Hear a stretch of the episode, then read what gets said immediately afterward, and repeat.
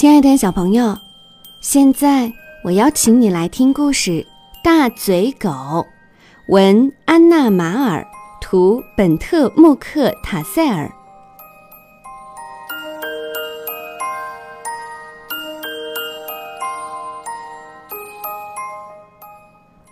这就是博尔，一只黄颜色的大狗。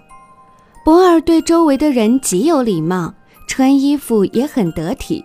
可就是没有人愿意收留它，因为人人都害怕它那张像鳄鱼一样大的嘴巴。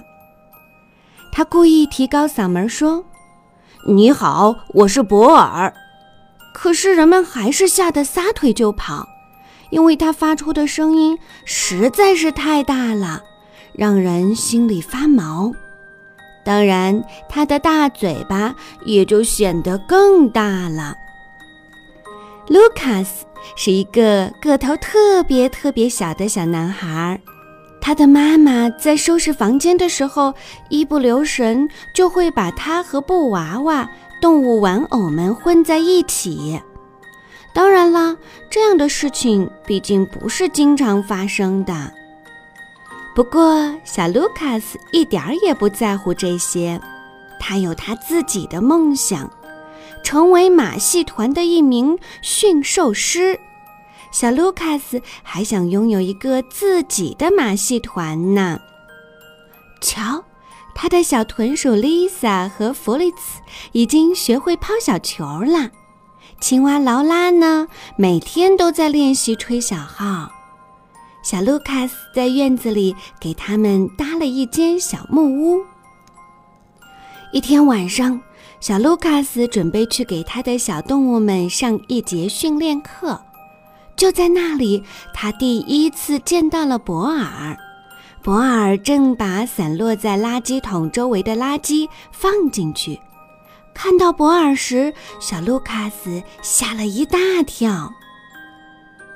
不要害怕，我觉得你是一只可爱的大狗，我可以训练你，让你参加我的马戏团。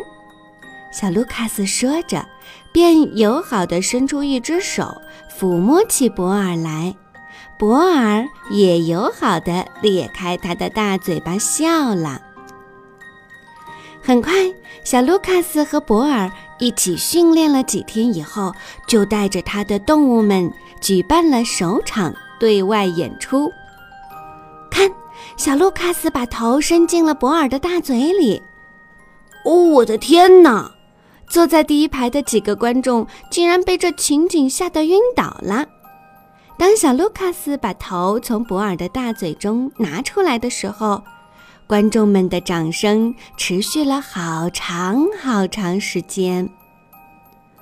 没想到，小卢卡斯的妈妈也观看了这场表演。精彩的演出让他对博尔有了好感。妈妈觉得博尔很可爱。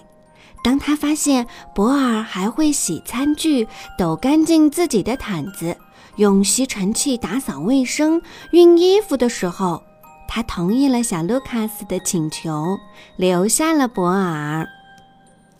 当然啦，马戏团的其他三个小动物也被允许搬回了小卢卡斯的房间，因为博尔会不停地收拾丽萨和弗利茨。